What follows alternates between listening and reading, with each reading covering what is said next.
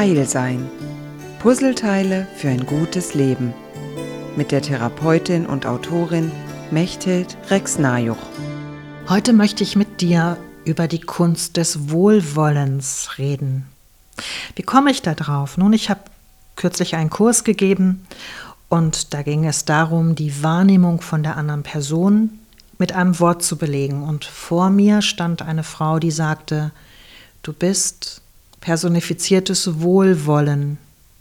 Mal abgesehen davon, dass ich das angenehm fand, was sie sagte, dachte ich, was bedeutet das eigentlich genau?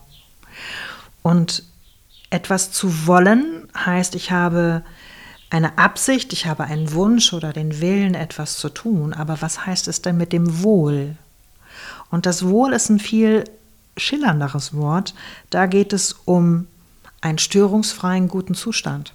Es geht um angenehmes, behagliches. Hm.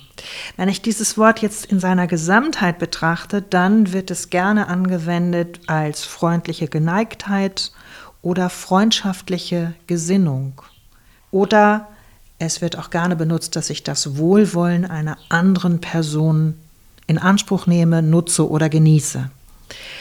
Und dann fiel mir auf, dass mit dem Wort Wohlwollen auch was Großzügiges verbunden ist etwas Großmütiges. Und dann dachte ich, und das ist das, was ich dir heute anbieten möchte, dass, das, dass die Qualität von wohlwollendem Betrachten, etwas wohlwollend in Erwägung zu ziehen, wohlwollend die Dinge zu hören, eine unglaublich wichtige Qualität ist, die nicht nur dein Leben schöner macht, sondern auch das Leben der anderen. Und damit meine ich nicht weichgespült sein und alles nett finden und mit allem einverstanden sein. Das interessiert mich tatsächlich nicht. Aber es interessiert mich, in Erwägung zu ziehen, dass eine Absicht, die ich nicht sofort als gut erkenne, dass es dahinter vielleicht etwas gibt, was grundsätzlich wohlwollend war. Oder wenn ich wohlwollend auf diese Welt schaue, was mir dann einfällt, wie ich mit dieser Welt gut umgehen kann. Das heißt, es geht bei all diesen Dingen immer um eine Haltung, um einen Wert. Und Wohlwollen war dann meine große Überraschung, ist für mich tatsächlich ein Wert, dem ich gerne folge und um den ich mich bemühe, der nicht immer in mir vorhanden ist, aber immer öfter. Und ich kann dir aus eigener Erfahrung berichten, dass sich das Experiment mit dieser Qualität auf jeden Fall lohnt. Das heißt, im Ernstfall in einem Konflikt könntest du sagen, wohlwollend betrachtet würde ich jetzt das tun.